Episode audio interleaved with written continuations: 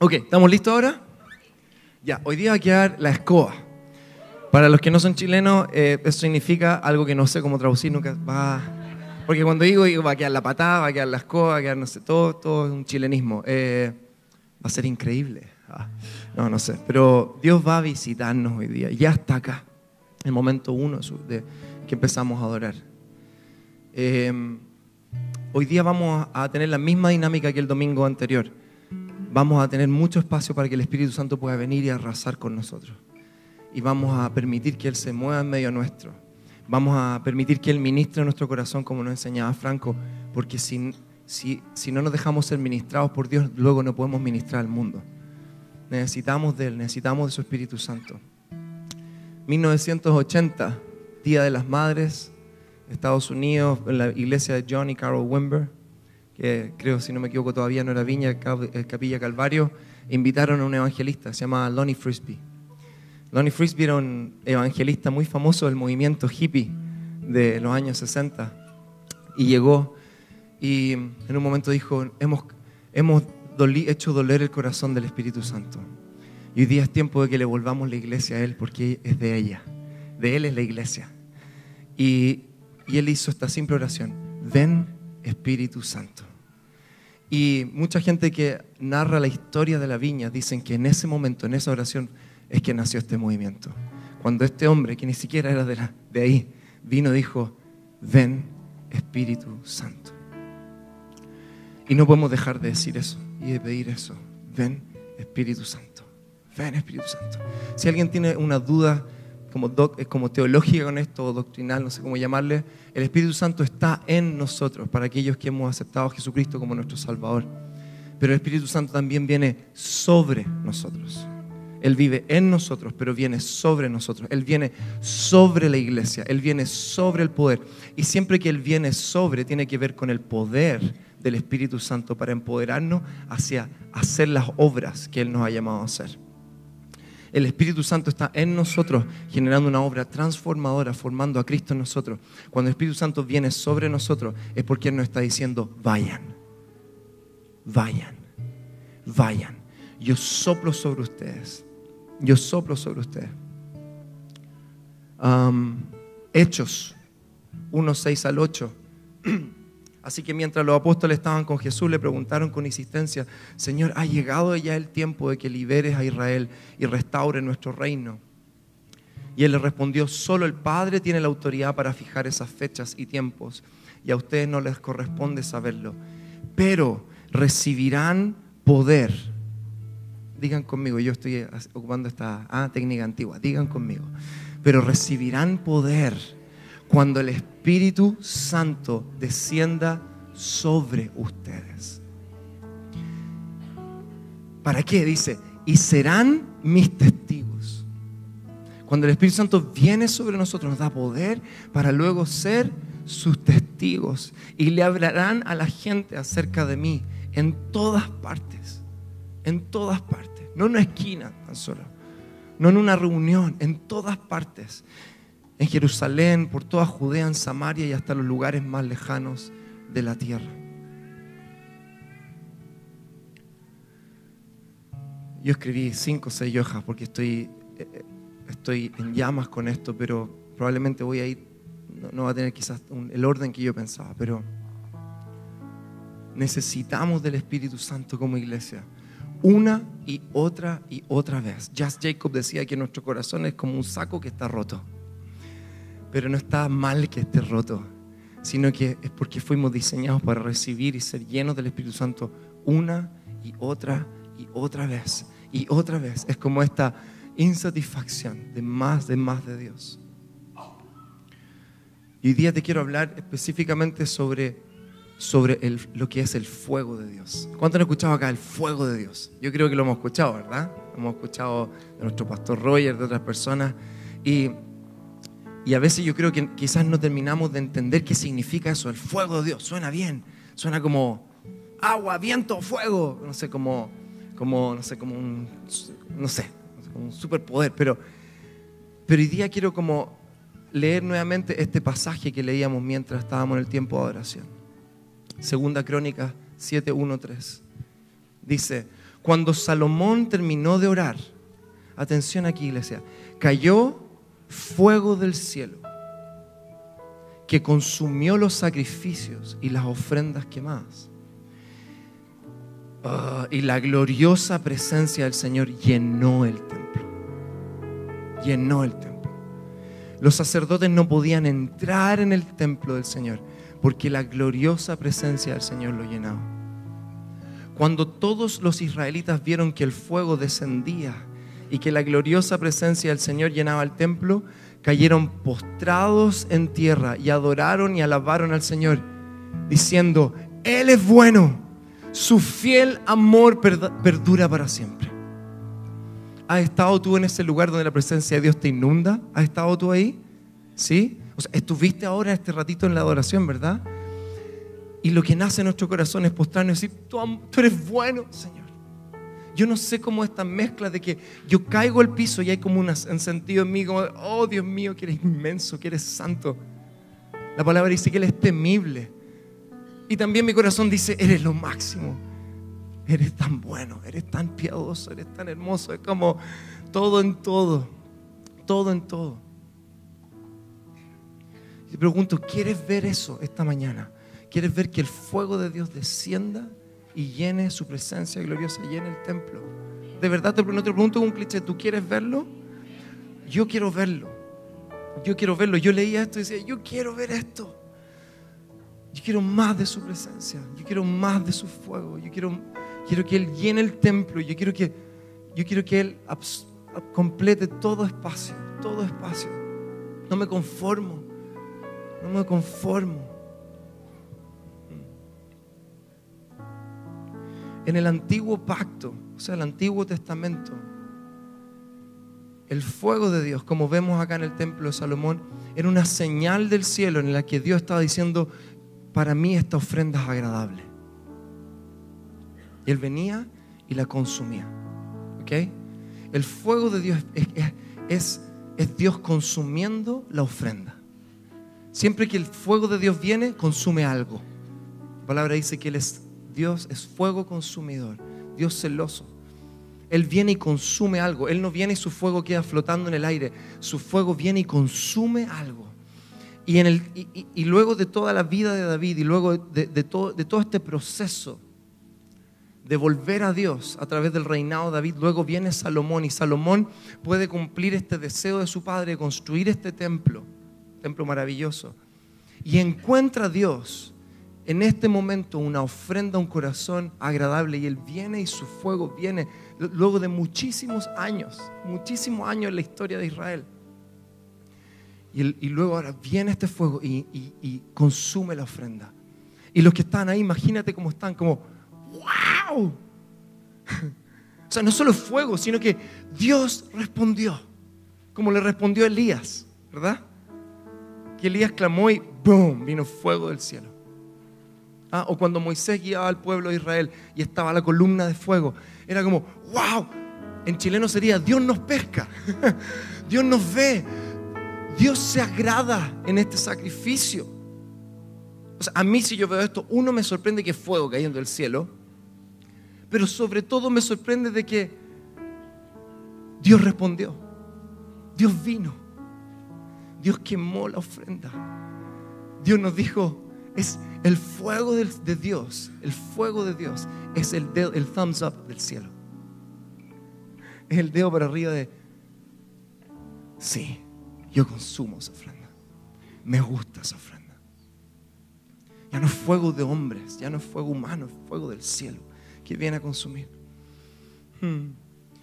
Pero en el nuevo pacto, en el Nuevo Testamento donde nosotros estamos, ya no hay templo de Salomón. Ya no hay templo hecho por hombres. Ya no hay templo de oro. El templo somos tú y yo.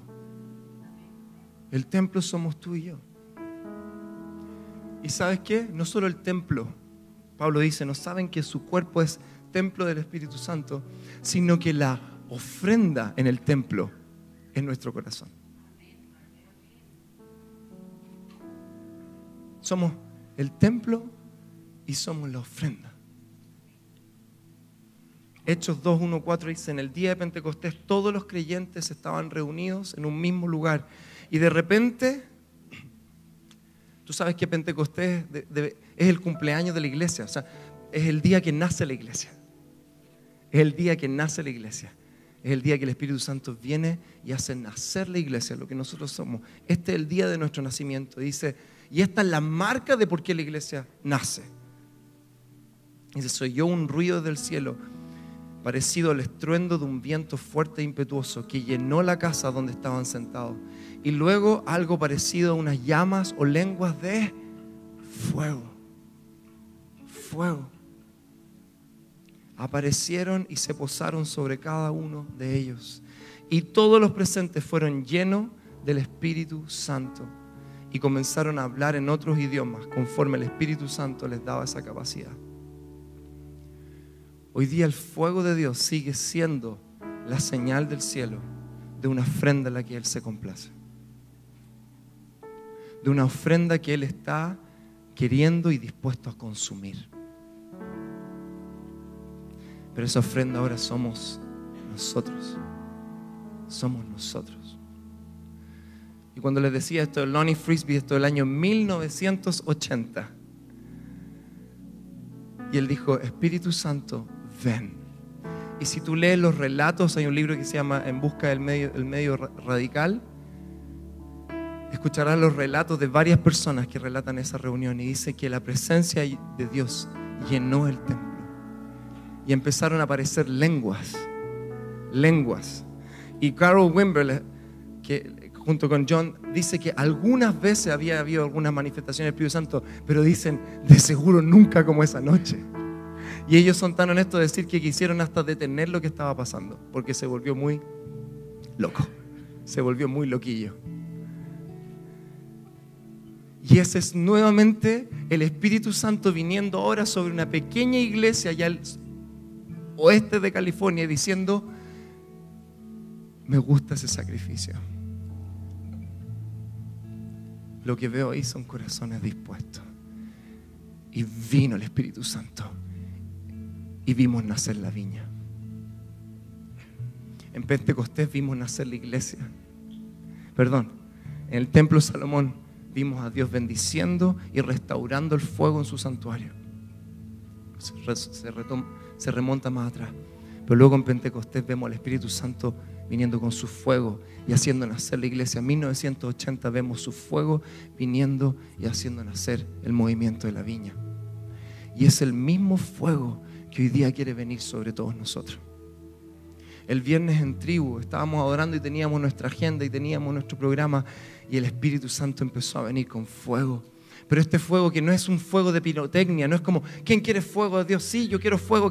No, ¿quién? Y aquí viene, y con esto quiero ir ya cerrando. ¿Quién hoy día quiere ser un sacrificio vivo para Dios? Esa es la pregunta. Y yo pensé, van a pasar dos, tres chicos. Pasaron más de la mitad adelante. Aquí estoy. Aquí estoy. Y claro que hay una emoción en esto, pero sobre todo, más profundo, hay una convicción del Espíritu Santo que te está llamando diciendo, hay algo más grande que esta vida. Hay algo más grande que una carrera, que un título. Y eso se llama el llamado de Dios en tu vida se llama el llamado de Dios en tu vida. Dios te ha llamado. Y quiero leerte este pasaje en Juan 4.3. Dice, y yo sé que a muchos les va a hacer sentido. Mientras tanto los discípulos le insistían a Jesús. Esto es luego de que Jesús tuvo la conversación con la mujer samaritana. Dice, porque los discípulos dejan a Jesús en el pozo, van y vuelven. Dice, mientras tanto los discípulos le insistían a Jesús, Rabí, come algo. Y Jesús le respondió, esto le va a hacer sentido a tantos acá yo tengo una clase de alimento que ustedes no conocen. Y yo hubiera pensado lo mismo que los discípulos. Dice, ¿le habrá traído a alguien de comer mientras nosotros no estábamos? ¿Un McDonald's, un Whopper, una cosa así? Se preguntaban los discípulos uno a otro. Entonces Jesús le explicó, y esta palabra es para nosotros hoy día. Mi alimento consiste en hacer la voluntad de Dios. Quien me envió y terminar su obra. Yo nunca había entendido eso, lo había leído, lo había entendido también lógicamente, pero nunca había sido revelado mi corazón. Jesús encontraba su alimento en ser obediente en su llamado. Por ende, yo he estado descubriendo en mi vida que ser obediente a lo que Dios me llama a hacer, me ha llamado a hacer y a hacer, se empieza a volver mi alimento.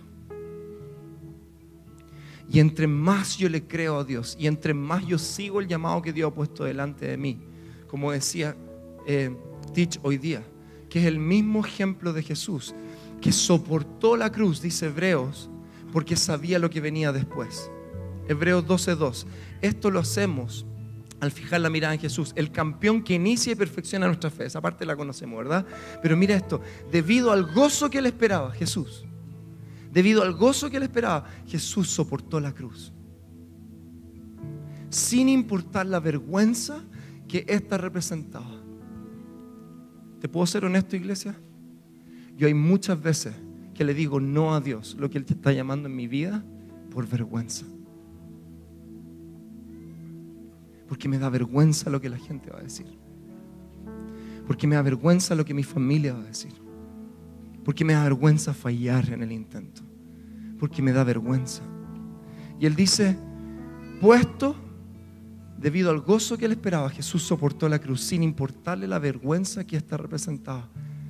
Y ahora está sentado en el lugar de honor junto al trono de Dios. Hay una versión que me encanta, dice, y ahora él está feliz. Feliz. Porque la obediencia trae el fruto del gozo y la plenitud. Es como comer. Es como comer y quedar con la guatita llena y decir, oh, me costó, pero lo hice. Le creí a Dios y ahora estoy lleno, pleno, pleno, pleno. ¿Y cómo conecta esto el fuego con esto otro? Ni yo sé muy bien, pero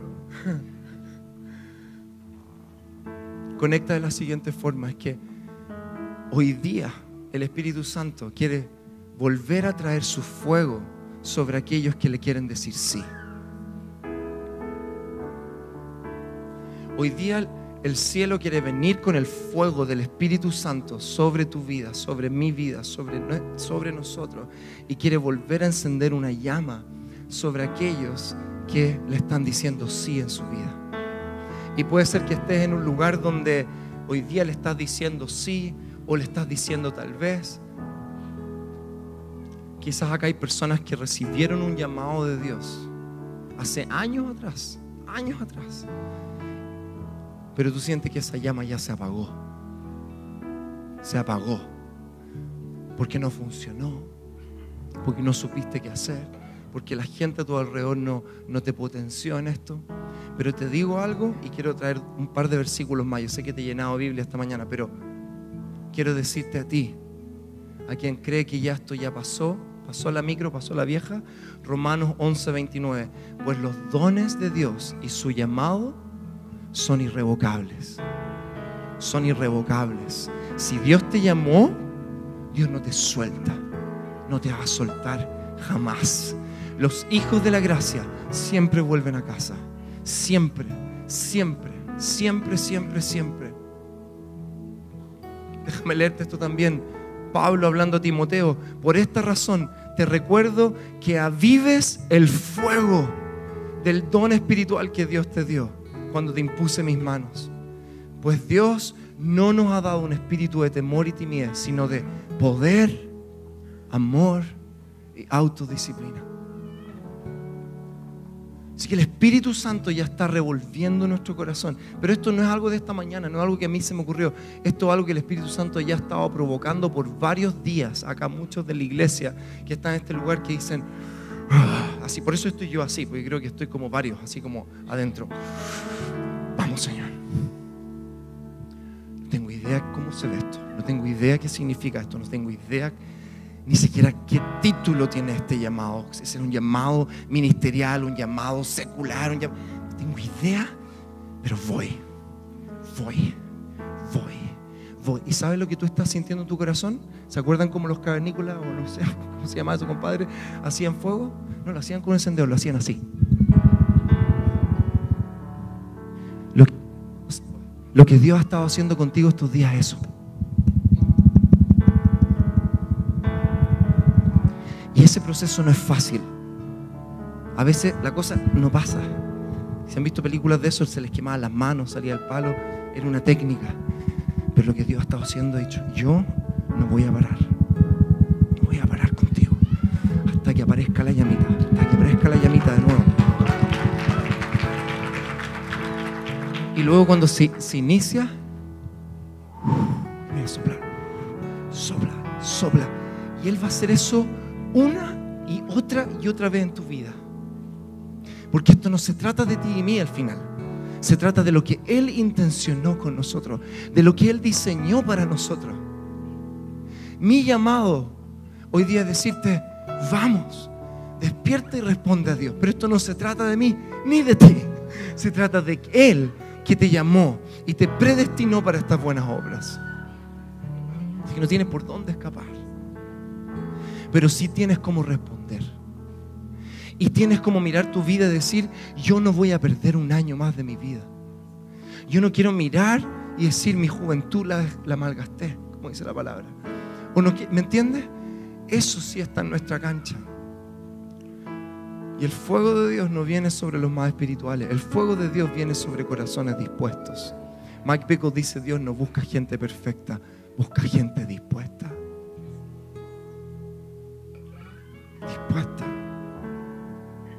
Y créeme que yo creo que Dios le cuesta encontrar a veces esto en nuestro corazón. ¿Por qué? Por la incertidumbre, o la vergüenza, o las malas experiencias, lo que sea. Pero Dios sigue buscando gente dispuesta. Dispuesta. Ok, voy terminando con esto.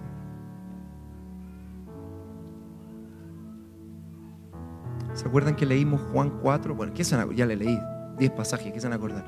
Juan 4, mi alimento es hacer la voluntad de Dios. Punto, punto, punto, versículo 35. Y levanta la mano si es que tú has creído esto, has dicho esto, porque yo lo he hecho.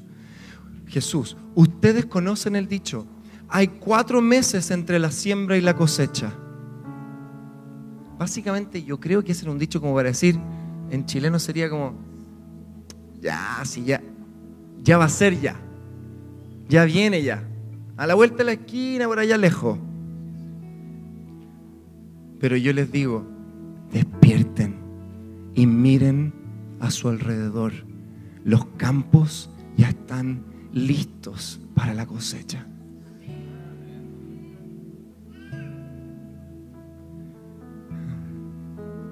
Esto a mí el Señor me lo ha dicho tiempo. David, despierta. Los campos están listos. Tu conserje está listo para escuchar de mí. Tu vecino está listo para recibir de mi amor. Santiago está listo.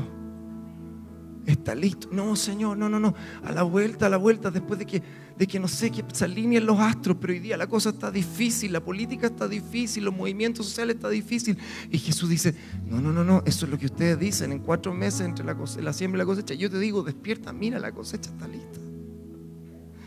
Está lista ahora. A los segadores se les paga un buen salario y los frutos que cosechan son personas que pasan a tener la vida eterna. Esa es nuestra paga. Gente que conoce la vida eterna. La que tenemos. La que tenemos acá.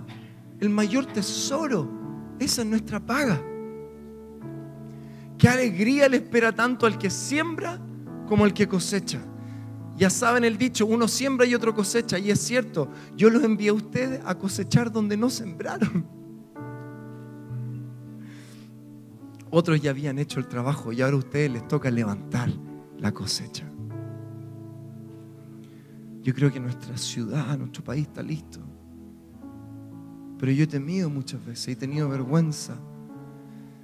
Pero si Dios está intencionando y está queriendo traer su fuego sobre mí, no es solo para sentir un toque, Él está trayendo su fuego, porque como tú lo dijiste, fue profético, Vlad, al comienzo, decimos que estoy retrocediendo, pero la verdad es que si le hemos dicho sí a Dios, estamos listos. ¿Me entiendes?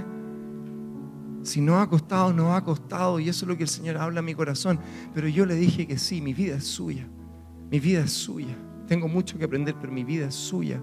Y con eso le basta para hacer esto una y otra vez y venir con su fuego una y otra vez. Amén. Y si, y, si tu respuesta es esta, es que David, tú, yo, yo, no, sé, yo no sé cómo caminar en llamado, yo no sé, yo no sé qué programa tiene la iglesia para mi llamado, yo no sé qué, cómo me pueden ustedes ayudar con esto. Te digo la verdad, no tengo idea. No tengo idea. Te digo algo, dos cosas, y lo aprendimos en experiencia con Dios, unidad 5, ¿sí o no, Chalo, esta semana? Uno, si Dios te llama es porque hoy día espera una respuesta de ti. Y dos, si Dios te llama, muchas veces no te da el plan completo, pero te, da lo necesario para lo próximo. Abraham le dijo, sal de la tierra de tus padres, venga nomás. Señor, ¿y qué? Sal nomás, sal nomás. Salió. Después se dio el medio tour. Nunca supo lo que venía por delante. Dios te ha dado lo necesario para lo próximo. ¿Ya? Así que no sé dónde tú estás, pero si tú hoy día quieres responder a este llamado, vamos a, vamos a hacer una invitación al Espíritu Santo, al Espíritu Santo venir acá. Una vez más y a consumir este que va más allá de nosotros mismos, va más allá de nuestra iglesia, va más allá de programas, tiene que ver con lo que Dios te llamó, tiene que ver con lo que Dios predestinó para tu vida, tiene que ver con su corazón contigo. Así que si quieres pasar acá adelante, maravilloso, porque me encantaría que pudiéramos orar, orar.